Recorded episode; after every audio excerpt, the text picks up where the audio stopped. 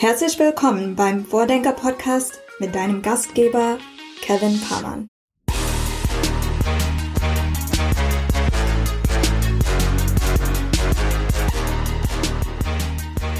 Vordenker Folge 4, diesmal mit der New Work-Expertin Alice Greschko. Alice ist Autorin, Speakerin und frisch gewählte LinkedIn Top Voice 2020 und mit ihr haben wir darüber gesprochen, wie aus ihrer Sicht die Zukunft der Arbeitswelt aussieht. Wir haben über Führungskompetenzen von morgen gesprochen und wir sind tiefer reingegangen in das Thema Homeoffice versus Büro. Also welche Vor- und Nachteile haben die beiden Komponenten? Ähm, haben darüber diskutiert, warum es tendenziell etwas schwieriger ist, aus dem Homeoffice heraus beispielsweise eine Beförderung zu bekommen als Mitarbeiterin oder Mitarbeiter oder aber auch, warum es im Homeoffice tendenziell etwas schwieriger ist, eine Innovation zu ermöglichen und zu forcieren. Aus meiner Sicht, da war total viel dabei, betrifft eigentlich jeden super interessantes Gespräch, hat riesigen Spaß gemacht und ich hoffe, es geht euch genauso rein in den Podcast.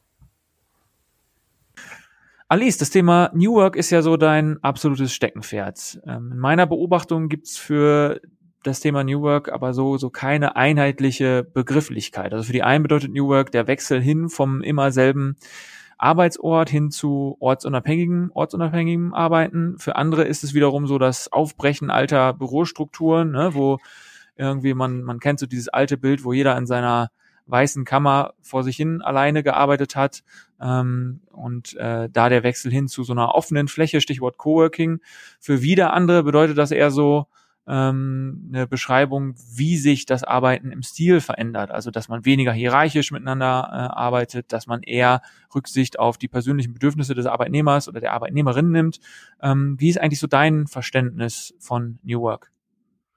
Also New Work ist für mich ein Gesamtkonzept für die Lösung ähm, der Anforderungen moderner Wissensarbeit, die es heutzutage gibt. Also es ist für mich die Lösung, äh, um Produktivitätsstagnation zu vermeiden, denn das ist etwas, was wir in Deutschland auch seit ziemlich langer Zeit äh, beobachten. Die Produktivität äh, bleibt auf einem relativ ähnlichen Niveau, obwohl wir immer mehr technologische Fortschritte haben, obwohl wir die Leute immer besser ausbilden. Der Akademikeranteil war noch nie so hoch äh, in sehr vielen Industrienationen. Und dennoch stimmt da irgendwas nicht mit der Produktivität. Und New Work ist für mich äh, der Oberbegriff, wie wir die Lösung darauf finden. Und das ist für mich in erster Linie ein organisationsstrukturelles äh, Thema, wo solche Sachen wie räumliche Konzepte und hierarchische Konzepte auch mit runterfallen. Allerdings, glaube ich, muss man da auch mittlerweile mehr experimentieren und mutiger sein, denn genauso wie mm, das Fließbandmodell vor über 100 Jahren quasi der große äh, Quantensprung war, der die Arbeitsorganisation revolutioniert hat, kann ich mir vorstellen, dass es wieder notwendig sein wird, neu zu denken und den nächsten Quantensprung eigentlich zu erleben. Aber mal gucken, was da passiert. Ich bin da selber sehr, sehr neugierig. Was ist denn so, wenn du so von Quantensprung auch sprichst? Jetzt hast du das mit der, ähm, den industriellen Quantensprung beschrieben, aber wenn du jetzt auf die Veränderung der Arbeitswelt vielleicht so in den letzten 10, 15 Jahren guckst, was hat sich da gegenüber ähm, äh, dem Arbeitsmodell vor 10, 15 Jahren jetzt schon ganz konkret verändert? Naja, es kommt halt so ein bisschen drauf an, von welcher Branche wir sprechen. Die New Work-Bewegung, die fokussiert sich primär auf Wissensarbeit. Das heißt, es sind ähm, Berufszweige, die gut vergütet werden. Es ist sehr viel IT, sehr viel technologisch. Es ist sehr viel auch eigentlich Research und Consulting. Es sind schon gut bezahlte Branchen. Und die Art, wie wir heutzutage arbeiten, unterscheidet sich insofern, dass wir zum einen eine Arbeitsverdichtung haben weil sehr vieles mittlerweile digital mit Apps ähm, gemacht wird. Früher war es normal, dass die Menschen mehr Sekretärinnen angestellt haben. Mittlerweile buchen Arbeitnehmerinnen und Arbeitnehmer sehr vieles für sich selbst von Reisen bis hin zu, ähm, sei es jetzt die mh, hm, Zeitbemessung, wie lange man gearbeitet hat, sei es irgendwie zu bestimmten Kommunikationswegen. Wir haben eine arbeitsverdichtete Art, wir haben eine dezentralere Arbeitsart, insbesondere in den letzten Jahren durch Internet und durch eine größere globalisierte Vernetzung, durch Expansion im Zuge der Vernetzung und äh, eine Beschleunigung. Ähm, von daher die Art, wie wir heutzutage arbeiten, unterscheidet sich halt schon allein in der Geschwindigkeit sehr stark und damit gehen halt auch bestimmte äh, Vorteile und Nachteile einher. Und die sind nicht in allen Branchen so krass erlebbar, allerdings in zunehmend mehr und mehr Branchen, weil dieser Megatrend Digitalisierung ist halt überall. Und äh, der strahlt natürlich auch ab. Also es gibt natürlich irgendwie Branchen, wo das Thema New Work noch nicht so stark äh, verbreitet ist. Aber wenn das bei diesen von dir auch beschriebenen Knowledge Workern, ne, so auch, ja, keine Ahnung, äh, ob es Agenturen sind, ob es Berater sind, ob es irgendwie IT- und Softwareunternehmen sind, da, von denen strahlt es ja auch ab auf, äh, auf andere ähm, Unternehmen, auch auf ein Industrieunternehmen beispielsweise. Und die müssen dann ja letztlich auch ein Stück weit mitziehen. Ja, auf jeden Fall. Also vor allem ähm, vergisst man halt immer, wie New Work dann beispielsweise in der Industrie aussehen kann oder wie es in, äh, in der Pflege aussehen kann, wie es in der Medizin aussehen kann. Und da passiert halt schon teilweise sehr viel mehr als in so einem Büro, ähm, sei es jetzt, dass logistische Prozesse mit dem Internet der Dinge verknüpft werden, wo halt der Mensch zunehmend eher in so einer Monitoring-Position und in so einer Wartungsposition ähm, selber gerückt wird und logistisch de facto Sachen auf den Gabelstapler packen und hin und her schieben, weniger nicht mehr machen muss, beziehungsweise zunehmend weniger. Oder wenn wir in der Medizin denken, äh, es gibt mittlerweile Visitencomputer, dass du Fachexpertinnen und Fachexperten aus einem Klinikum, wie beispielsweise der Berliner Charité, mit einem Computer, der sich auch wie, wie so ein Roboter bewegt und einen Monitor hat, zu einem Patienten 300, 400 Kilometer weiter wegfahren kannst und dann zusätzlich noch eine professionelle Meinung einholst durch die Art, wie Technologie einfach immer mehr Branchen ähm, durchdringt, verändert sich halt sehr viel. Bloß eben, es wird, glaube ich, nicht so unter diesem Begriff New Work äh, bisher subsumiert. Wenn wir mal tiefer reingehen in das Thema Führung, denn äh, ne, wir haben ja gerade schon so ein bisschen darüber diskutiert, was gehört eigentlich zu New Work? Ist es irgendwie, wo man arbeitet, aber ist vor allem auch, wie man arbeitet und was für eine Mentalität da dazu gehört ähm, wenn ich das Bild mal skizzieren würde von, von dem, was mir vielleicht so als Kind oder Heranwachsender irgendwie oftmals begegnet ist, da waren Leute in Führungspositionen oftmals, leider muss man das ja so kritisch auch sagen, ähm, oftmals männlich, oftmals im äh, mittleren Alter. Da gehörten dann so andere äh, Dinge noch dazu, ne? typischerweise Anzug und Krawatte oder ähnliches und vor allem auch ein sehr autoritärer Stil. Das ist ja heutzutage schon auch äh, stark im Wandel. Mal so deine Beobachtung dazu. Ja, also ich muss sagen, es ist so was typisch Westdeutsches. Ich selber bin, ähm, habe einen gemischten Hintergrund. Ich bin in Sofia in Bulgarien geboren und als kleines Kind nach Deutschland gekommen und äh, ich habe deutsche ähm, Verwandte, die aus der früheren DDR kommen. Und dieses Bild von ja dem, dem Mann als Macher und dem Mann vor allem auch als primärem Ernährer, das ist halt etwas, was für mich sehr, sehr ja, westdeutsch noch nach wie vor ist. Und es hat ähm, bis heute noch einen sehr, sehr starken Einfluss darauf, wie Arbeit begriffen wird, wie Hierarchie begriffen wird, weil das Bild in Westdeutschland war natürlich auch in der früheren DDR, aber es ist halt auch sehr stark von Hierarchien, so ein bisschen von der preußischen Kultur langfristig geprägt. Und ähm, es hat auch sehr lange funktioniert. Es hat sehr lange funktioniert, weil die Organisation der Arbeit äh, sequenziell war. Das heißt, es gab bestimmte Produktionsschritte. Ich hatte eingangs schon äh, das Fließbandmodell angesprochen. Solange jeder halt seinen Ort kannte und jeder für eine bestimmte Aufgabe spezialisiert war, durch Berufsausbildung, durch die Tätigkeiten innerhalb eines Betriebes, hat das durchaus Sinn gemacht, weil das auch zu Produktivitätssteigerung und Effizienz geführt hat. So, jetzt sind wir halt mittlerweile an dem Punkt gekommen, äh, in dem wir zunehmend äh, iterativ, wie es so schön heißt, arbeiten müssen. Das heißt, es gibt keine festgelegte Sequenz mehr in der Produktentwicklung, beispielsweise in der IT oder in der Beratung, dass du halt Schritt für Schritt abarbeitest und dann bist du halt damit fertig, sondern du musst halt immer wieder Dinge neu reflektieren und neue Meinungen einholen und mehr Personen befragen und Perspektiven einholen. Von daher allein schon von der Praxis und vor dem Ziel, dass man das beste Ergebnis haben möchte, um wettbewerbsfähig zu sein, kann dieses hierarchische Kommando- und Kontrollebild nicht alle Bedürfnisse heutzutage mehr decken.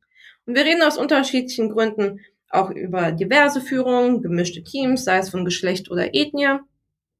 Es kommt nicht, weil es eine Wohlfühldiskussion an sich ist, sondern es geht knallhart auch um Wettbewerb. Und es braucht für modernen Wettbewerb, der schnell ist, der umsichtig ist, der weit auch denken kann, ähm, auch mehr Perspektiven in der Führung. Und welche konkreten Führungskompetenzen braucht es aus deiner Sicht, um als auch als Arbeitgebermarke sozusagen für für junge Talente auch attraktiv zu sein?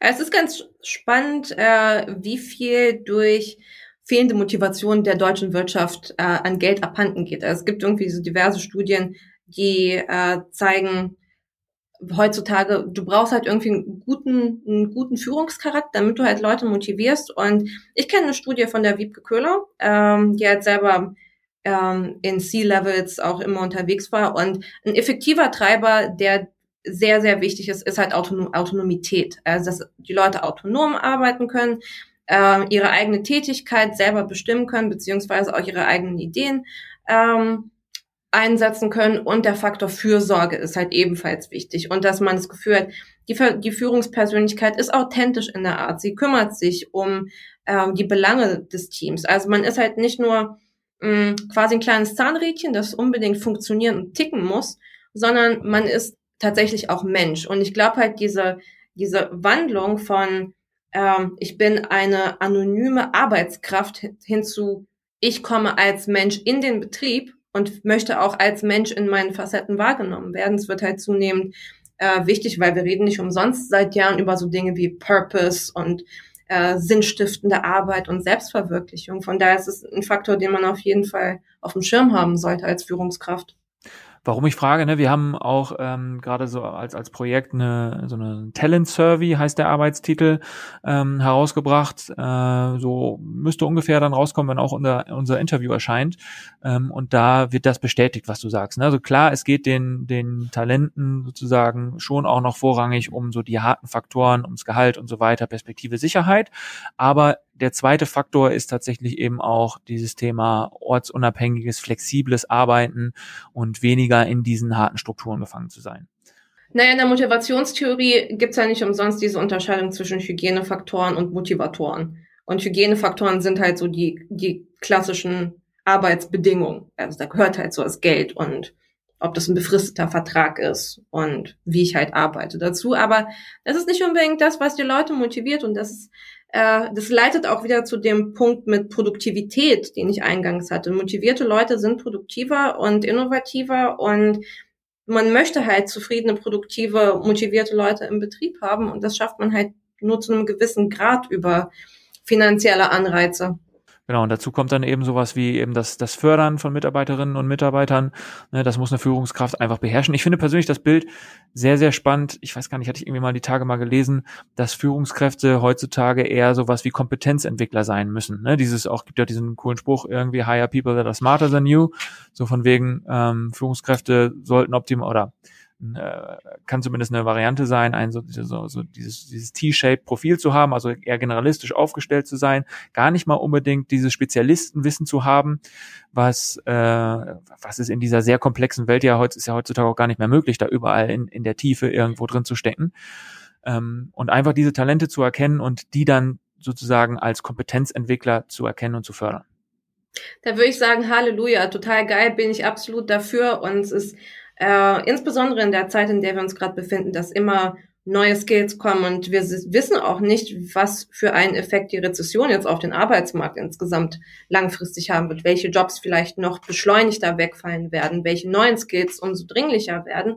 Allerdings teilt sich das nicht unbedingt mit äh, meiner praktischen Beobachtung. Und ich rede mit ziemlich vielen Leuten über dieses Thema, auch Quereinstieg, lebenslanges Lernen, wie entwickle ich meine Kompetenzen und worauf schauen Recruiter, und wir sind in Deutschland, glaube ich, einfach auf eine gewisse Art und Weise konservativ, weil wir, weil wir über sehr viele Jahrzehnte äh, uns auf ein gutes Bildungssystem verlassen konnten. Das ist insbesondere die betriebliche Berufsausbildung, die dazu geführt hat, dass die Dinge wirklich liefen. Also sehr gut ausgebildete Menschen konnten sehr gute Produkte produzieren, die exportiert wurden. Und ich glaube, das hat halt so ein bisschen dazu geführt, dass man diesen Credentialism in Deutschland auch sehr hoch hegt. Also du willst Menschen, die einen relativ geraden Lebensweg, äh, beruflichen mhm. Lebensweg äh, eingelegt haben, die bestimmte Qualifikationen sich dabei angeeignet haben und quasi Fachexperten sind. Also diese Erwartung an neue Kompetenzen entwickeln, auch eine Offenheit für Lücken, für Lücken im Lebenslauf zu entwickeln, das sehe ich ehrlich gesagt noch nicht so. Hm. Ich äh, habe eine, also ich, ich hab eine Nichte, die ist äh, jetzt gerade, äh, die ist 18 und wird jetzt wird jetzt 19 die Tage. Die hatte äh, hat aktuell eine ganz große Sorge, nämlich, dass sie äh, nicht im ersten Durchgang sofort nach dem Abitur angenommen wird fürs Studium, ähm, und der hat sich irgendwie die Tage probiert mit auf den Weg zu gehen, dass es doch heutzutage überhaupt gar nicht mehr so irgendwie entscheidend ist, überhaupt keine Lücke mehr zu haben und so weiter und so fort. Also das ist schon auch äh, so meine Beobachtung, dass es offenbar ähm, nach wie vor so ein, so ein, so ein sehr äh, ja, striktes Modell ist, wo man bloß keinen Fehler machen darf und wo sich bloß keine Lücke einschleichen darf.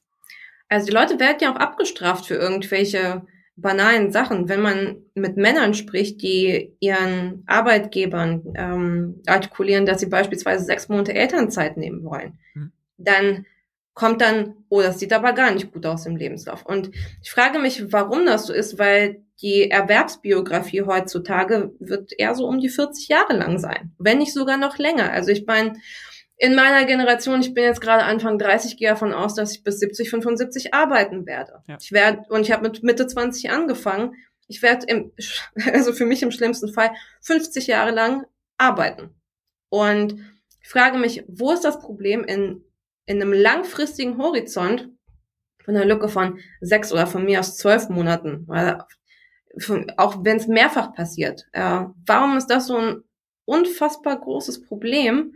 Und ich erkenne es für bestimmte Branchen, dass man dort immer wieder die neuesten Entwicklungen haben muss, beziehungsweise mitmachen muss.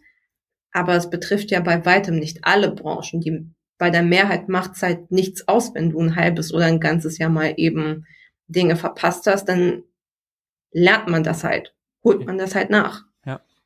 Du hast gerade von deinen, von, von deinen ähm, von den Dingen berichtet, die du selber erfährst. Also du bist ja selber auch, auch Beraterin und, und berätst auch Unternehmen und Organisationen in Bezug auf das Thema New Work.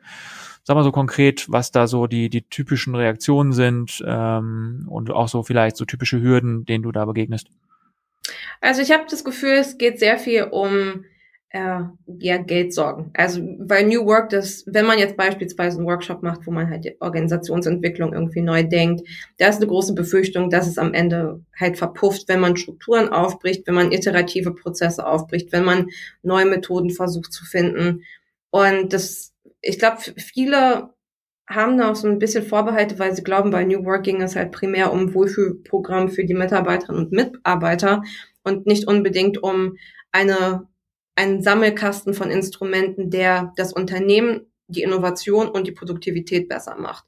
Und man muss da sehr viel immer erklären, Leute, hier geht's nicht um Wellness. Wir machen jetzt nicht irgendwie Mitarbeiterspa, sondern wir machen tatsächlich einen Versuch, wie das Unternehmen besser funktionieren kann, nachhaltiger und gesünder sein kann mit motivierten Arbeitnehmerinnen und Arbeitnehmern.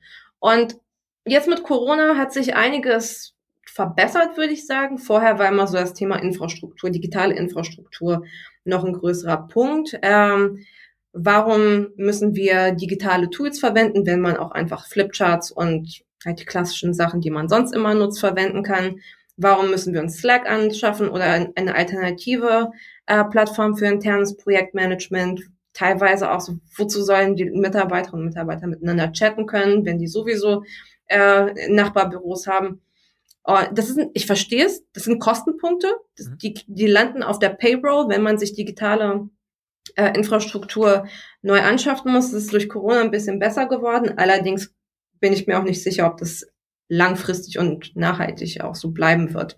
Ich glaube, wir werden nämlich einen ziemlich großen Rollback-Effekt ähm, erleben, sobald wir wieder uns freier bewegen können. Aber du probierst dann schon irgendwie auch tiefer reinzugehen, denen so auch zu erklären, warum so etwas wie Co-Creation, also irgendwie so gemeinsames Arbeiten an Projekten, Aufbrechen von diesen singulären Wertschöpfungsprozessen, äh, warum das Sinn ergibt und, und merkst du da eine, eine, ähm, eine Bereitschaft bei den Organisationen und ein Verständnis? Also wenn ich die Möglichkeit habe, ich mache immer eine Bestandsaufnahme zuallererst. Ähm, und zwar mache ich kurz Interviews mit den Arbeitnehmern und Arbeitnehmern in, in, bestimmten Projekten, weil oft will man halt irgendwie eine bestimmte Abteilung vielleicht äh, modernisieren ähm, oder halt ein, ein bestimmtes Gremium oder irgendwie das mittlere Management. Und wenn man die Bestandsaufnahme gemacht hat, dann zeigen sich halt schon gewisse Unzufriedenheiten. Beispielsweise, dass Innovationen nicht äh, anerkannt werden, dass Ideen nicht anerkannt werden, dass Prozesse zu langsam laufen, dass man ähm, viele Dinge anstößt, die am Ende verpuffen. Und dass, wenn man das an festen Projekten klar macht, ähm, dann erhöht sich die Bereitschaft, weil die Managerinnen und Manager sehen, ah, wir verpulvern ja auch Geld mit unserer Arbeitsart bisher. wenn sie halt sehen, es gibt zu große Reibungsverluste, beziehungsweise Reibungsverluste, die man insgesamt beseitigen möchte, dann steigt halt auch die Bereitschaft, um Neues zu probieren. Allerdings, man muss da auch immer ganz realistisch sein, wenn man, wenn man versucht, den Arbeitsalltag neu zu denken. Sei es durch mehr Kollaboration, sei es, sei es durch äh, Elemente von Scrum oder durch halt modernere Meetings. Das ist eine Sache, die langfristig sich erst festigen kann. Also man sollte da niemandem irgendwelche Wunder versprechen, ähm, was manches New Work Gurus gerne machen. Das kann nicht funktionieren, wenn man nicht langfristig ein Interesse daran hat und immer wieder übt. Und ist es denn dann äh, bei den Unternehmen eher die Überzeugung, dass ich, äh, dass meine Mitarbeiterinnen und Mitarbeiter konstruktiver werden, oder ist es eher die Motivation, äh, so dieser dieser Druck von außen? Ich muss mich irgendwie modern, modernisieren und muss mich diesem Trend, der da auf mich einwirkt, beugen. Ich würde sagen, gute Führungskräfte erkennen, dass sie sich in einem äh, Zugzwang befinden, wenn es soweit ist. Und insbesondere in äh, mittelständischen Unternehmen, wo man halt merkt, so, okay, uns fehlt der Drive, uns fehlt die Geschwindigkeit und uns fehlen halt vor allem auch die, die Fachkräfte, die jungen Leute. Warum? Die sind halt nicht da und wenn, dann sind sie insbesondere in ländlichen Regionen eher rarer gesät. Also ich, ich würde sagen, so mittelgroße Städte haben nicht so, so große Probleme, aber wenn man halt eher so in ländlichere Gebiete mit kleineren Unternehmen und mit kleineren Städten geht, dann merken sie, dann merken die Leute, wir müssen etwas tun. Wir müssen neue, neue kluge Leute binden und vielleicht ist das Geld für ein höheres Gehalt jetzt nicht unbedingt sofort da, aber was können wir sonst machen? Wie können wir die Arbeit attraktiv gestalten? Wie können wir die Leute an uns binden, dass sie dann nicht irgendwie nach einem, einem Jahr oder nach zwei Jahren sagen, na, ich ziehe dann doch in die Großstadt. Ja. Zumal ich habe letztens gelesen, der äh, CEO ist es, glaube ich, von von von Dropbox, äh, der Drew Houston, der hat gesagt, ähm, dass wir uns aktuell in der in dem größten Wandel seit der äh, industriellen Revolution befinden. Ne? Und äh, wenn dann auch immer mehr Leute mit mit äh, mit so einer Reichweite kommen und äh, solche Botschaften predigen, dann ähm, wird der Druck natürlich auch immer größer und ja. Ja, ich werde halt ein bisschen vorsichtig, beziehungsweise ich würde nicht automatisch alles, was in den USA passiert, jetzt sofort auf Deutschland münzen. Ich habe vor zwei Wochen bei einem internationalen Online-Event teilgenommen und konnte ein bisschen Networking-mäßig mit Leuten aus der Ost- und aus der Westküste sprechen. Die halt wohnen, also ein Teil war halt aus New York, der andere Teil war aus Kalifornien. Und die meinten halt so, ja, krass, bei uns die Büros sind geschlossen. Und es ist jetzt langfristig auf Remote Work alles klar gezurrt und es ist klar, niemand kommt mehr in die Büros zurück. Und ich glaube in den USA auch aufgrund sehr hoher Mieten in Ballungsgebieten wie im Silicon Valley oder halt in New York. Das ist nochmal eine andere ökonomische Rechnung. Allerdings ähm, würde ich noch nicht sagen, dass es in Europa, insbesondere in Deutschland, definitiv ist, dass es auch auf diese Art und Weise in naher Zukunft kommen wird, dass wir beispielsweise Büros en masse geschlossen werden und wir die räumliche Komponente komplett vergessen werden. Dafür lehrt diese Krise auch einfach zu sehr, wie wichtig das soziale Miteinander für eine Unternehmenskultur und fürs Wohlbefinden auch ist. Gutes Stichwort, ähm, vielleicht mal auch ein bisschen tiefer reinzugehen, dieses Thema Homeoffice oder Remote Work. Äh, versus, versus Büro klassisch. Also ich glaube, wir brauchen da jetzt nicht irgendwie ganz am Anfang einsteigen. Die Diskussion gab es ja schon, äh, ähm, gibt's ja schon seit längerem, was für Vorteile beides so mit sich bringt. Bei Remote Work, also Homeoffice ist natürlich irgendwie, dass man sich am Ende Lebenszeit spart, dass der CO2-Footprint ein, ein geringerer ist und so weiter und so fort. Im Büro kann man vielleicht sagen, ist die, äh, also im klassischen Büro ist wiederum die Kultur ausgeprägter. Ähm, der menschliche Aspekt wird mehr in den Vordergrund gerückt. Dieses Bonding sozusagen zwischen zwischen den Kollegen erfolgt äh, in der Regel etwas besser im, im, im tatsächlichen analogen Raum. Ähm, wie ist deine Perspektive, ähm, wie sich wie sich das so grundsätzlich entwickeln wird in Deutschland? Also nochmal konkreter, du hast ja jetzt Amerika schon angesprochen. Ähm, ne, vielleicht da nochmal gerade so als Zusatz, da ist ja tatsächlich so, dass im Silicon Valley und wie du sagst, auch New York, gerade aus New York, äh, viele wegziehen und nach Florida zum Beispiel ziehen. Das hat steuerliche Gründe unter anderem, ähm, aber eben auch, weil, weil der Wohnraum da viel günstiger ist. Ähm, du sagst ja schon, so einen Wechsel werden wir in Deutschland und in, in Mitteleuropa wahrscheinlich nicht erleben. Ähm, trotzdem ist schon zu erwarten, dass es mehr Leute geben wird, die dieses äh, Angebot Homeoffice jetzt auch kennengelernt und schätzen gelernt haben, oder? Ja, auf jeden Fall. Also ich glaube, Homeoffice wird ähm, schon ein Teil unserer unseres Arbeitsalltags sein, dort zumindest, wo es möglich ist. Allerdings ähm, glaube ich, dass es nicht so sein wird, dass wir alle dauerhaft im Homeoffice arbeiten werden oder im Zweifel, wenn es dann wieder geht, aus Coworking Spaces, ähm, sondern vielleicht zwei, zwei bis drei Tage, in, wenn die Unternehmen das halt möglich machen. Ähm, ich bin selber momentan noch in einer Situation, in der ich halt viele Aussagen, die ich letztes Jahr getätigt habe, auch revidieren möchte, beziehungsweise mhm. eine größere Offenheit zu dem Thema Homeoffice und Büro wieder haben möchte, weil letztes Jahr dachte ich mir so, ey cool, endlich, wir haben eine digitale Infrastruktur auf einmal, wir haben eine Akzeptanz für bestimmte Veränderungen. So Sachen wie Homeoffice sind nicht auf einmal äh, total erschreckend. Allerdings, wie gesagt, die Dauer, die diese Homeoffice, diese erzwungene Homeoffice-Phase jetzt auch erreicht hat, ähm, beweist für mich, dass es immer noch sehr große Herausforderungen gibt, auf die wir keine Antworten finden. Konkret ist das einmal sehr viel, sehr viele Unternehmen oder innerhalb von sehr vielen Teams Kommunikation nicht funktioniert mhm. und äh, Remote Work automatisch einen größeren Kommunikationsbedarf schafft. Und ich glaube, nicht alle sind bereit, diesen größeren äh, Kommunikationsbedarf aufzubringen, weil es natürlich wieder Arbeitszeit, die kein Geld reinbringt. Und zweitens haben wir bisher keine gute Antwort gefunden, wie man Vertrauen schafft innerhalb äh, von Teams. Und Vertrauen denkt man sich so, naja, hm, nice to have, aber Vertrauen merkt man halt, beziehungsweise die Abwesenheit von Vertrauen merkt man in Krisen.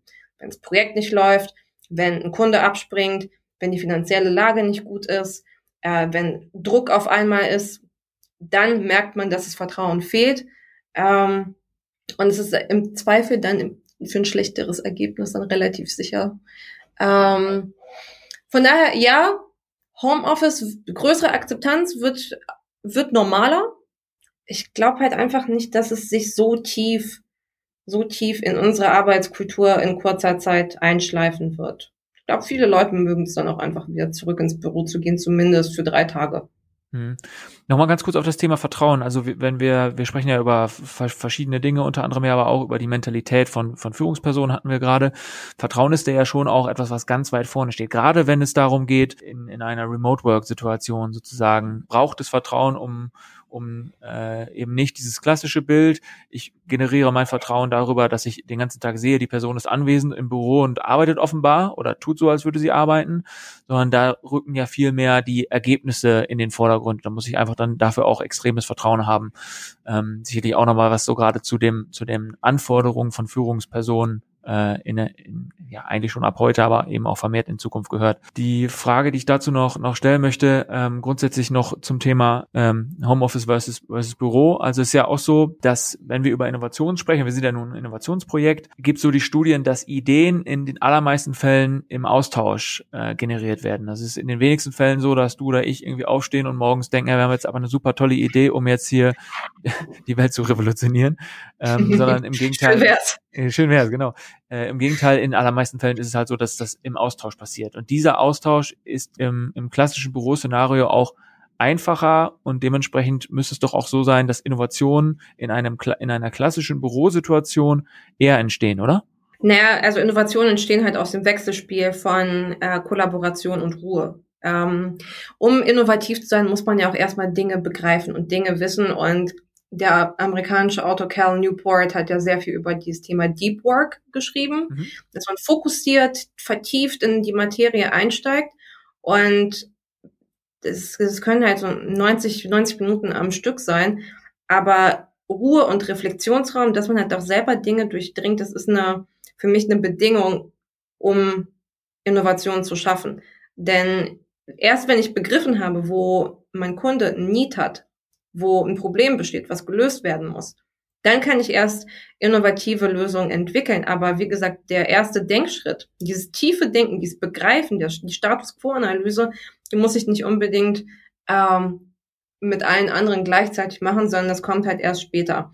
Ich glaube halt, was im Amerikanischen so schön heißt, Serendipity, das gibt's halt, wenn man zu Hause sitzt nicht. Also diese zufällige Situation, aus der sich äh, ein schöner Effekt ergibt, das, das das kann man ganz schwer synthetisch erstellen und vor allem, das kann man nicht für alle Menschen synthetisch erstellen. Das, ich beobachte, dass extrovertierte und introvertierte Menschen sich manchmal ähm, in so einem Arbeitskontext bestimmte Dinge gegenseitig einfach geben können. Aber dafür müssen sie halt präsent sein, weil die Introvertierten werden vielleicht jetzt nicht proaktiv die Kommunikation suchen, sondern werden in ihrem eigenen äh, kleinen Büro selber die Dinge abkaspern. Die Extrovertierten hingegen werden vielleicht nicht so in die Introspektion und Reflexion gehen, sondern eher den Funken geben, äh, den es braucht. Und damit wir die unterschiedlichen Perspektiven und die unterschiedlichen Denktypen zusammenbringen, braucht es halt entweder digitale Rituale, die es ermöglichen. Und da muss man halt auch wirklich streng sein und digitale Rituale im Remote-Kontext äh, durchführen. Oder wir müssen zurück ins Büro. Was meinst du genau mit, mit den Ritualen? Äh, digitale Rituale sind für mich bestimmte mh, mm, Wiederholungen von Kommunikationsmöglichkeiten. Konkret kann man das Daily als digitales Ritual begreifen. Das heißt, morgens, jeden Morgen gibt es 15 Minuten innerhalb eines Teams. Jeder stellt Status Quo vor, ohne Kommentierung, ohne Diskussion. Das wäre ein digitales Ritual. Oder wenn ich einmal am Freitag um 13 Uhr unter einem bestimmten Leitfaden Projektstand diskutiere. Ähm, das wäre auch ein digitales Ritual. Und ich finde, man muss halt immer gucken, was ist unser individueller Bedarf innerhalb des Teams, was funktioniert, was funktioniert nicht. Und man kann da auch keine vorgestanzten Lösungen meiner Auffassung nach in jedes Team reinbringen. Aber wenn wir längerfristig remote arbeiten, wird es, glaube ich, ohne, ohne feste digitale Rituale nicht gut gehen. Diese Rituale gibt's ja schon aber auch im, im analogen Raum, ne? Irgendwie, was ist ich, Stand-up-Meetings und so weiter und so fort, Joe Fixes. Ja, äh, auch ein Joe ne? Fix, ne? Brauchst, ja, ja. Glaubst du, dass es, dass es das im digitalen Raum aber mehr braucht, ja? Ich, ja, auf jeden Fall, weil die Zwischentöne halt fehlen. Du weißt halt nicht, was irgendwie der Kollege, die Kollegin heute mittags erzählt hat von irgendeinem Projekt, was sie irgendwie gerade spannend fand. Vielleicht war da eine Idee, die irrelevant erscheint, aber eine andere Person doch inspirieren könnte. Ähm, du weißt auch nicht wo, momentan, wo der, wo der Struggle ist, ähm, also die, der Kampf, den äh, mein Kollege, meine Kollegin gerade mit dem Projekt hat. Äh, über solche Dinge muss man sprechen und ich glaube, mh, mm, wir sind noch intuitiv so drauf, dass Kommunikation ein fließender, offener Prozess ist. Aber bei digitalen Ritualen ist mir halt aufgefallen, hilft es halt auch einfach, Leitfäden vorzubereiten. So kennt man vielleicht noch aus der Uni, sich so Interviewleitfäden halb offen, halb standardisiert mhm. vorzubereiten mhm. und dann gewürfelt mit unterschiedlichen Kolleginnen und Kollegen drüber zu sprechen, wie sie ein Projekt oder einen Kunden gerade wahrnehmen und was für sie die Herausforderungen sind. Ich finde, je länger man darüber spricht, desto mehr sieht man auch, wie unterschiedlich die beiden Welten sind. Also dieses, was man ursprünglich mal gedacht hat, man, wieso, man sieht sich doch genauso wie vorher und so, das ist wirklich unendlich komplex und unendlich unterschiedlich. Also wir könnten da, glaube ich, noch viel tiefer reintauchen. Vielleicht noch diese, diese eine Gedanke dazu. Gibt ja auch die, die, ähm, die These, dass das Thema Beförderung von Mitarbeiterinnen und Mitarbeitern schwerer fällt, ähm, wenn man äh, nicht im analogen Raum ist, sondern sich ausschließlich digital sieht. Weil, ne, mit der, mit der Begründung, äh, Menschen immer andere Menschen befördern, zu denen sie irgendwie eine emotionale Bindung aufgebaut haben und das wiederum ähm, passiert halt eher im tatsächlichen Raum und äh, weniger digital. Wie ist deine Haltung? Oh, ich finde sowieso, wir haben keine guten äh, Leistungsparameter bisher im Allgemeinen für den digitalen Raum gefunden, weil das Problem, was am Anfang während des ersten Lockdowns deutlich geworden ist, dass insbesondere junge Menschen ähm, Überstunden gearbeitet haben, weil sie noch beispielsweise einem Unternehmen keine Routine hatten oder frisch in der Position waren und dachten, sie müssen das durch digitale Präsenz überkompensieren und schrieben dann um 20 Uhr noch die E-Mails. Ähm, weil was bedeutet denn Leistung, beziehungsweise wie mache ich denn Leistung sichtbar, wenn wir uns alle nicht sehen? Und was ist denn das Kriterium, an dem ich bewertet werde? Du könntest halt sagen, in einem Büro geht es um professionelles und offenes, freundliches Verhalten. Sowas fällt den Führungspersönlichkeiten auf. Es geht natürlich auch um die Ergebnisse, dass die äh, genau und von Qualität, von guter Qualität sind. Aber was passiert denn, wenn ich am Ende am, am Ende einer Woche vielleicht einen Report vorstelle an einem Freitag und die restlichen vier Tage habe ich ein paar E-Mails geschrieben und mit Leuten gechattet und ja, was dann? Also wo, anhand welcher Kriterien werde ich bewertet? Was, hm. was ist mit meinen Soft Skills auch? Wir haben so viele Jahre über Soft Skills gesprochen, über Empathie und äh, zwischenmenschliche Fähigkeiten. Die sieht man halt alle nicht mehr aus der, aus der Distanz ähm, im digitalen Raum. Und das ist eine Diskussion, die momentan für mich zu kurz kommt. Und ich habe auch keine perfekte Lösung dafür. Ich glaube, es ist, es ist echt schwierig, wenn du in einem Beruf bist, der nicht von regelmäßigen Ergebnissen lebt. Mhm. Ja, also so, man hätte jetzt ja eigentlich eher vermuten können, dass du so aufgrund deiner ähm, deines Lebenslaufes sozusagen eher so in die Richtung gehen könntest, dass du das, ähm, dass du Homeoffice und, und Remote Work eher äh, stärker siehst und nochmal eher förderst. Du siehst aber, wenn du so resumieren würdest, ich weiß natürlich, wir haben gerade schon gesagt, super komplex und nicht für jeden kann man das kann man da irgendwie Schluss, äh, schlussendlich einen Schlussstrich drunter ziehen und das final bewerten. Aber deine Tendenz geht schon eher dazu, ähm, dass du ganz persönlich dich wahrscheinlich freust, wenn die Büros wieder öffnen und du wieder häufiger unter Menschen kannst, richtig? Also ich mag die Option, im Homeoffice arbeiten zu können und ich möchte das an sich auch nicht missen. Aber mir fehlen meine Kolleginnen und Kollegen. Ja. Mir fehlt das Miteinander. Ich, ich, ich finde halt, das Arbeiten ist angenehmer, wenn man ein freundliches Team hat mhm. und wenn man dieses Team sieht und wenn man sich im Unternehmen angekommen fühlt und das angekommen fühlen ist für mich immer mit den Kolleginnen und Kollegen verbunden. Die sind ein großer Anker für mich, wie ich arbeite und ob ich überhaupt so arbeiten möchte, wie ich gerade arbeite. Ja. Ich finde es ich find's einfach nochmal wichtig, irgendwie rauszukristallisieren, dass es da irgendwie nicht den goldenen Weg gibt, ne, und dass jeder da unterschiedlich ist. Wir haben jetzt Extrovertierte, Introvertierte äh, unterschieden, wir haben Industrien unterschieden, wir haben Knowledge Worker, ja, nein, irgendwie. Also es gibt zu, so zu viele Parameter, ähm, um da abschließend zu sagen, es ist, es geht hier links oder rechts rum, sondern ich glaube, da muss jeder so seine eigene Wahrheit finden. Ne? Auf jeden Fall. Ja. Ähm, was ich auch interessant fand, du hast in, einem Podcast, wo du kürzlich zu Gast warst, bei dem Christoph Bursek, digitale Vorreiter von Vodafone, über das Thema Hustle Culture gesprochen. Mhm. Ähm, willst du das mal kurz erklären? Mhm. Unter Hustle Culture versteht man äh, den impliziten Druck richtig hart reinzuhauen im beruflichen Leben und den beruflichen klassischen Erfolg zu priorisieren, wird oft deutlich über äh, Überstunden, mit denen man so ein bisschen kokettiert, wo es halt immer um höher, weiter, schneller geht. Das kurz zusammengefasst ist, glaube ich, was man unter Hustle Culture im, im weitesten Sinne mittlerweile versteht. Und eigentlich ein Phänomen, was halt sehr amerikanisch ist, sehr US-amerikanisch aus, ähm, aus, dem, aus der Finanzbranche, aus Beratungen, auch aus dem mhm. Tech-Bereich. Und ich beobachte halt zunehmend, wie das auch nach Deutschland schwappt.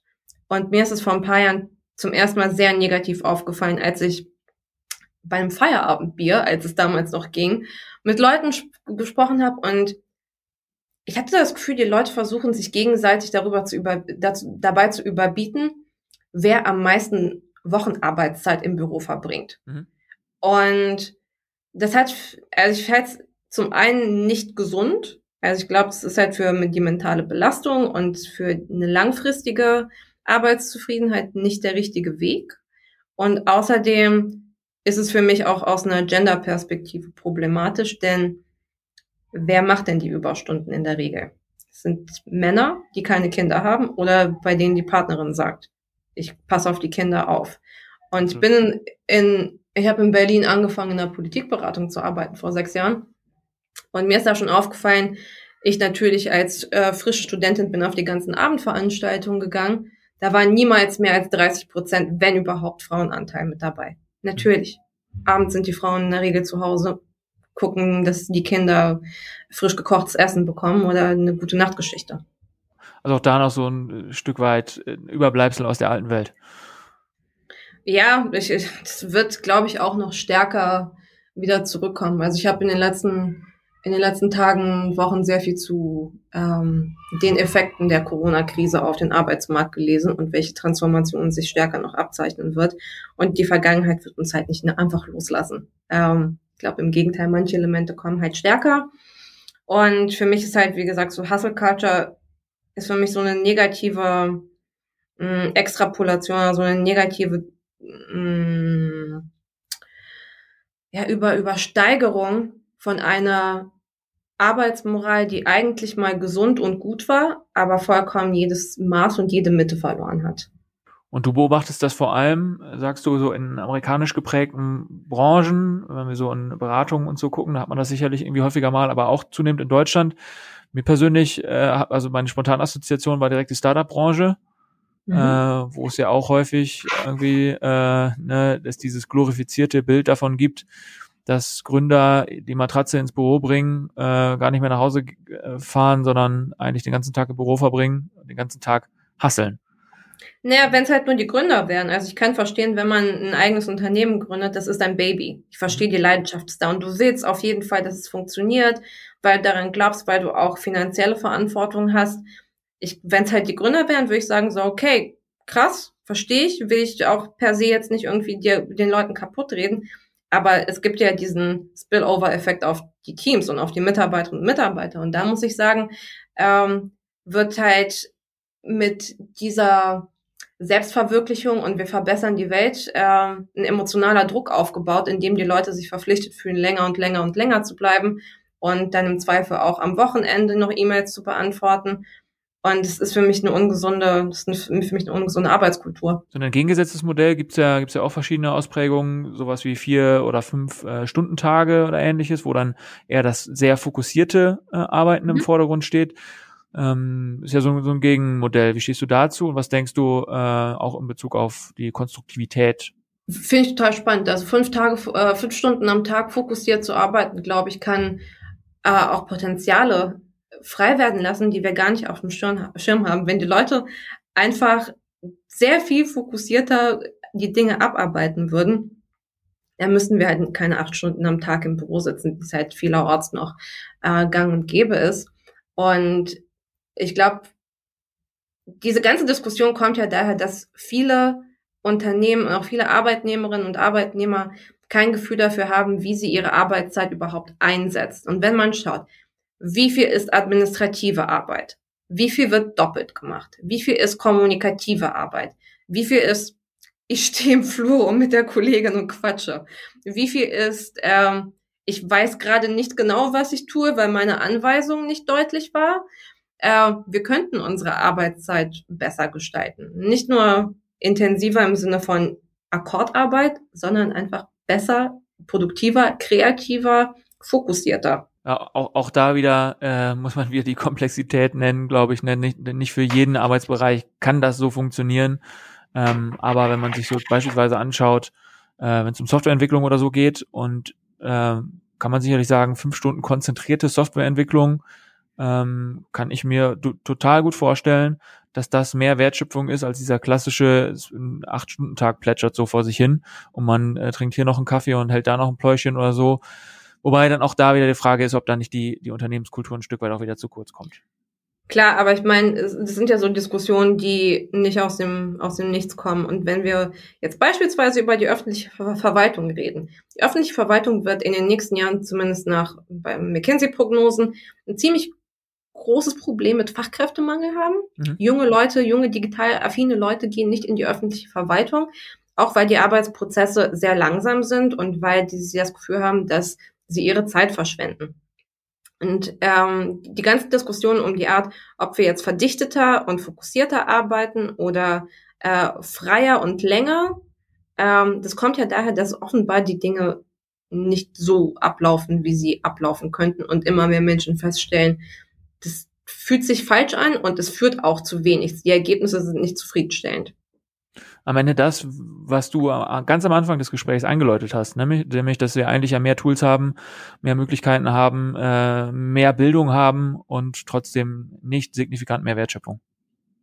Ja, auf jeden Fall. Es gibt diverse äh, Prognosen und unter anderem vom Institut für Arbeitsmarkt und Berufsforschung, wie sich der Arbeitsmarkt in den nächsten äh, zehn Jahren entwickelt wird. Und die Tendenz ist klar. Es, manche Branchen werden einfach sehr hart leiden. Es gibt Berufszweige, die werden nicht gefragt werden. Und andere, an anderer Stelle wird wieder mehr nachgefragt, beispielsweise in der Pflege oder halt in der IT. Wir haben ein Risiko von Polarisierung zwischen Hoch- und Niedriglohnjobs und es kommen echt viele große Themen auf uns zu insgesamt. Und Bildung und eine flexible, eine flexiblere Sicht auf die Art, wie wir arbeiten, wäre wichtig, damit wir insgesamt nicht nur als Arbeitnehmer und Arbeitnehmer, sondern auch als Gesellschaft äh, nicht abschmieren. Das Risiko ist halt immer ein bisschen, ist halt immer da, dass man ähm, plötzlich vor einer Situation steht, die man nicht begreift. Hm. Ja, bringt mich irgendwie zu dem Gedanken, den habe ich kürzlich mal gehört von äh, jemandem von LinkedIn, ähm, der hier bei uns hier im Umfeld so, einen so einen kurzen äh, Vortrag gehalten hat.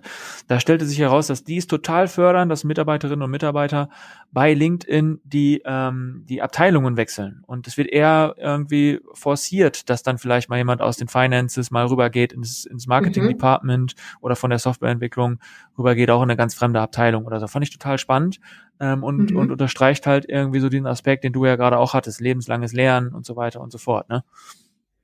Würde ich total geil finden. Also ich hätte total Lust mit ähm, mit offenem Visier in eine, in eine Abteilung zu gehen, wo ich denke, oh, an sich machen die spannende Sachen, aber ich fühle mich nicht kompetent genug, um sprechfähig dazu zu sein oder ähm, meine Meinung dazu zu äußern. Und wenn wenn man das Umfeld wo man sagt, so, hey, ich, ich zeig dir mal, wie das und das so läuft und was sind deine Einschätzungen dazu, gib mir auch mal dein Feedback, was sind deine spontanen Assoziationen? Ja. Das wäre etwas, von dem Arbeitnehmerinnen und Arbeitnehmer langfristig echt profitieren könnten. Genau. Auch ein besseres Verständnis dafür zu entwickeln, wie das eigene Unternehmen fokussiert. Gerade in großen Unternehmen weiß man ja teilweise nicht, was die Leute 20 Meter weiter äh, auf dem Flur machen. Ja, und würde dieses, dieses äh, Intrapreneur-Thema äh, so ein bisschen stützen, wo, wo es ja irgendwie ja der Gedanke ist, alle äh, Mitarbeiterinnen und Mitarbeiter zu, zu ein Stück weit zu Unternehmern im Unternehmen zu machen. Und je mehr ich irgendwie im, in der eigenen Organisation verstehe, wie auch äh, andere Prozesse funktionieren, desto besser für das Ganze. Puh, da bin ich, äh, bei der Diskussion bin ich gespannt, wie sich das tatsächlich entwickeln wird, weil da sind, da wären wir nämlich wieder bei Hustle Culture und wenn ich selber ein unternehmerisches Verständnis von meiner Arbeit habe, dann neige ich auch dazu, ähm, leidenschaftlich mit dabei zu sein, außer mir werden bestimmte Grenzen gesetzt. Aber ähm, wir hatten es ja irgendwie im Vorgespräch, dass äh, in Deutschland, ich glaube, 20 Millionen der Menschen sich selber schon als Workaholics einschätzen. Das ist Selbstwahrnehmung. Und ich habe da ein bisschen in den letzten Wochen nachgeschaut, so was passiert eigentlich in Deutschland? Und wir haben, ich glaube, in den letzten 30 Jahren äh, hat sich die Anzahl der Solo-Selbstständigen verdreifacht auf mittlerweile 1,5 Millionen. Okay. Und die Zahl der äh, Neben der Nebenbeschäftigungs also ist denn, der Menschen mit Nebenbeschäftigung, ja. neben zum Vollzeitjob, der hat sich verdoppelt. Und wir arbeiten halt schon nicht wenig insgesamt. Und auch so diese Überstundenkultur, die ist in Deutschland schon relativ, relativ normal vielerorts. Insbesondere, weil es halt weniger klassische Arbeitsverhältnisse mit Tarifbindung gibt. Die Tarifbindung sinkt seit Jahrzehnten. Also, wenn jeder so ein bisschen, so ein bisschen sehr unternehmerisch denkt, wer macht denn dann die, die Fußbodenarbeit sozusagen? Wer macht denn quasi the groundwork, die Dinge, die einfach abgearbeitet werden müssen? Hm. Absolut, absolut, auch wieder richtig. Ja. Wenn es so um das Thema äh, New Work geht und du äh, dich inspirieren lässt von anderen Personen, von Vordenkerinnen und Vordenkern? Wer fällt dir da so spontan ein, äh, wenn unsere Hörerinnen und Hörer sich vielleicht auch nach diesem Interview inspiriert fühlen und noch mal ein bisschen tiefer in das Thema eintauchen möchten? Also ich würde das am, am liebsten mit Buchtipps verknüpfen. Ähm, Immer her damit. also einmal Sabine Donauer, Faktor Freude. Das ist äh, die, quasi die, die Doktorarbeit von der Sabine Donauer. Sie ist Arbeitshistorikerin. Und sie hat in dem Buch schön beschrieben, wie wir zu dem Punkt gekommen sind, dass Freude und äh, intrinsische Motivation so ein Hauptpunkt in Betrieben geworden ist. Weil früher, wir reden noch so Anfang des 20. Jahrhunderts, ging halt so klassisch Arbeiterkampf, gutes Gehalt, Urlaub erkämpfen äh, und nicht mehr die 60 ähm, Wochenstunden ähm, jede Woche kloppen. Und in Faktor Freude beschreibt sie, wie es halt zunehmend zu dem Punkt intrinsisch motiviert, Purpose, sinnstiftende Arbeit gekommen ist und mit was für negativen Sachen das auch verbunden ist teilweise. Mm. Dann ein Buch, was mich sehr geprägt hat in, in meinem Verständnis dazu, wie sich die Arbeitswelt weiterentwickelt ist. The Job von Ellen Ruppel-Shell. Sie ist ähm, Professorin und Korrespondentin für das US-Magazin The Atlantic. Und sie hat quasi geforscht und mit vielen Menschen darüber geschrieben, wie sich ihr Arbeitsleben verändert hat nach der großen Rezession Lehman Pleite 2008, 2009. Mhm. Ähm, da sind ja sehr viele Jobs in den USA weggefallen und es ist an sich eine schöne äh, Sammlung davon, wie Menschen ihre eigene Arbeit schaffen, wie sie selber New Work leben. Angefangen von ähm, irgendwelchen genossenschaftlichen Unternehmen, die sie gegründet haben, hin zu äh, ich häkel Topflappen und verkaufe die auf Etsy, also heute Etsy, früher auf irgendwelchen anderen Online-Shops. Ähm, und es ist so ein, also eine ganz schöne Zusammenfassung tatsächlich, wie Arbeit sich halt ständig wandelt. Und ähm, was jetzt nicht super New Work fokussiert ist, aber halt trotzdem ein paar wichtige Denkimpulse beinhaltet, ist äh, Lost Connections von äh, Johan Hari. Ist ein britischer Autor und der hat viel darüber geschrieben, wie Hustle Culture und unsere Arbeitskultur mit Depressionen zusammenhängt. Und es ist halt auch so ein bisschen kritischer Einwurf, wie arbeiten wir, beziehungsweise was genau macht uns eigentlich so unfassbar unglücklich, weil ich glaube, bei diese negative Konsequenzen wie Erschöpfung, Burnout wird noch ein bisschen zu wenig gesprochen in meiner Wahrnehmung. Mm, ja. Also erstmal danke für die, für die ganzen Buchtipps. Ähm, glaube, dass da der ein oder andere dabei sein wird, der da äh, sicherlich nochmal tiefer reingehen möchte.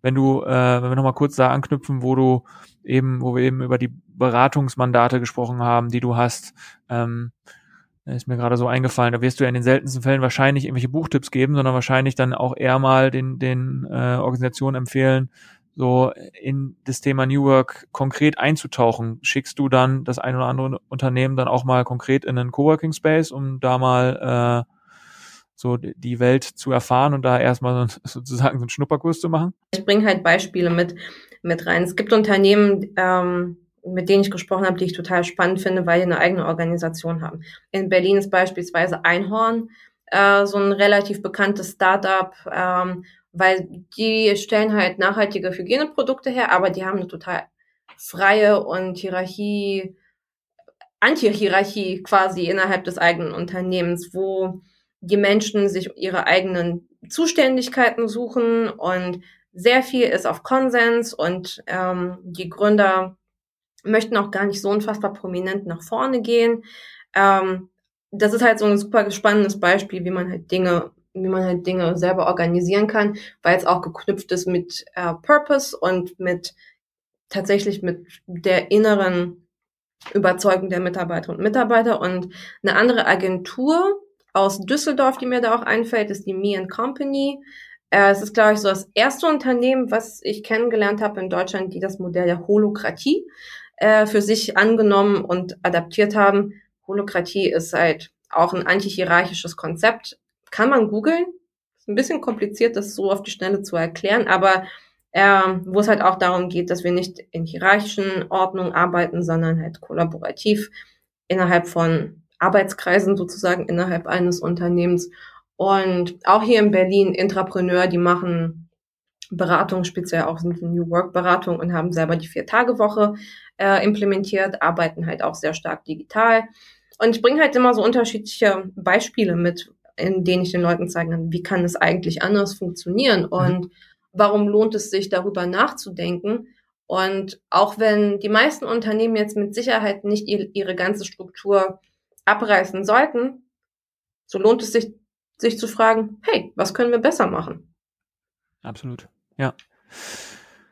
Dann machen wir auf das Thema äh, New York mal den Deckel drauf und haben hier noch eine letzte äh, Frage ähm, von aus, aus der vorherigen äh, Folge. Und zwar ähm, haben wir hier so, so dieses Spiel, dass wir probieren wollen, die jeweiligen Vordenker und Vordenkerinnen hier mit neuen Perspektiven zu konfrontieren und sich mit Themen auseinanderzusetzen, die man, auf die man vielleicht noch nicht so geblickt hat und da mal eine sozusagen spontane Reaktion äh, hervorzurufen. Jetzt ist das Thema, was der Nick Sohnemann in dem vorherigen Podcast gefragt hat, wahrscheinlich ähm, nichts, was jetzt so gänzlich neu für dich sein wird, eher im Gegenteil, aber trotzdem folgende Frage an dich. Es geht um das Thema Nachhaltigkeit.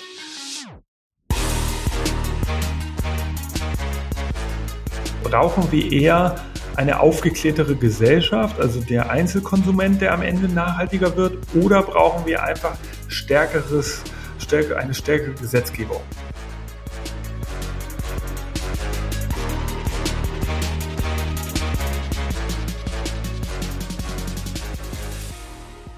Ich würde sagen, letzteres. Wir brauchen, eine, wir brauchen eine starke Gesetzgebung, die konsequent ist und die Leute mitnimmt, weil ähm, ich halte es erstens nicht für zielführend, wenn du so eine wichtige Aufgabe auf das Individuum oder auf viele Individuen ablagerst, die nicht organisiert Interessen vertreten sollen. Das halte ich nicht für zielführend. Mhm.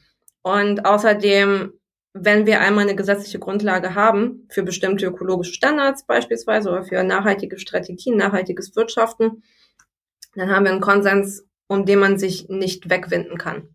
Der geht dann für Unternehmen, der gilt für Privatpersonen und dann ist das Regelwerk klar. Und dann sind die Regel, also dann ist es deutlich, wohin die Reise eigentlich führen soll. Ich bin ein großer Fan davon, dass man Klarheit schafft und nicht Einzelpersonen verantwortlich macht für Jahrhundertaufgaben.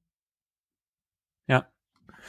Also du siehst da vor allem, ähm, du siehst da vor allem die, die Politik in der Verantwortung, aber auch die großen Unternehmen und Organisationen oder an wen denkst du davor? Naja, also wenn, wenn wir von einer funktionierenden Gesellschaft ausgehen, von der ich glaube, dass die in Deutschland zu einem großen Teil noch existiert, dann ist es eine Wechselwirkung. Also ich, du kannst keine Politik machen ohne Unterstützung der Bürgerinnen und Bürger.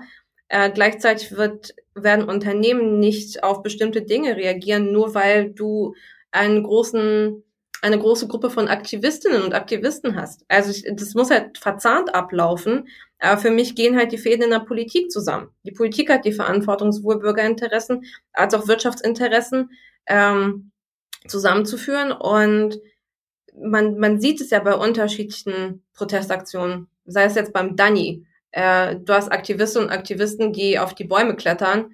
Und dann heißt so, naja, Leute, aber es ist beschlossene Sache und der Wald soll jetzt irgendwie weggehen. Mhm. Das hast du bei so vielen Dingen. Wenn du das nicht ähm, koordiniert im Dialog zusammenführst, dann sehe ich einfach keine, keinen langfristigen Erfolg dafür. Letzte Frage, die du jetzt allerdings stellen darfst, und zwar, äh, wir drehen das Spiel wie gewohnt um und du darfst jetzt eine Frage, die dich im Besonderen beschäftigt, an die folgende äh, Podcast-Gästin oder den folgenden Podcast-Gast stellen? Also, wir sind uns ja darüber einig, dass ständig Kompetenzen neu entwickelt werden müssen und ständig neue Profile entstehen. Werden wir in Zukunft also mehr Fort- und Weiterbildung brauchen oder brauchen wir mehr Flexibilität, Wissenslücken der Menschen anzuerkennen? Spannende Frage, knüpft nahtlos an das an, was wir hier heute irgendwie dis diskutiert haben. Ähm, vielen lieben Dank, Alice, dass du dir die Zeit genommen hast äh, und mit uns hier diesen Tiefgang in den Bereich New Work gemacht hast. Ich glaube, viele Hörerinnen und Hörer werden ähm, nach dem Podcast so ein bisschen äh, stärker sich noch identifizieren können mit dem Thema, vielleicht auch besser wissen, wie sich die, die Arbeitswelt der Zukunft entwickelt.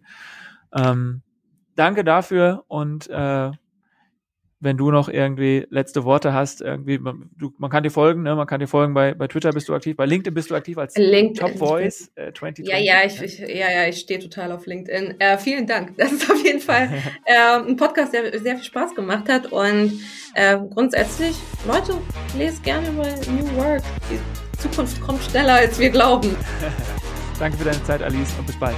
Gerne. Ciao. Ciao, ciao.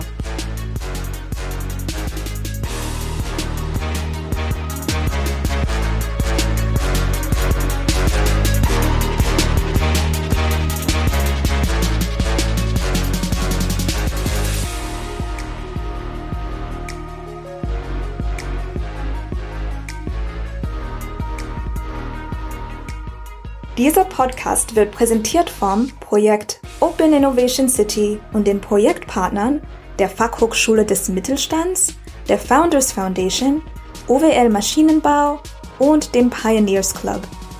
Ein besonderer Dank gilt unserem Förderer, dem Ministerium für Wirtschaft, Innovation, Digitalisierung und Energie des Landes Nordrhein-Westfalen.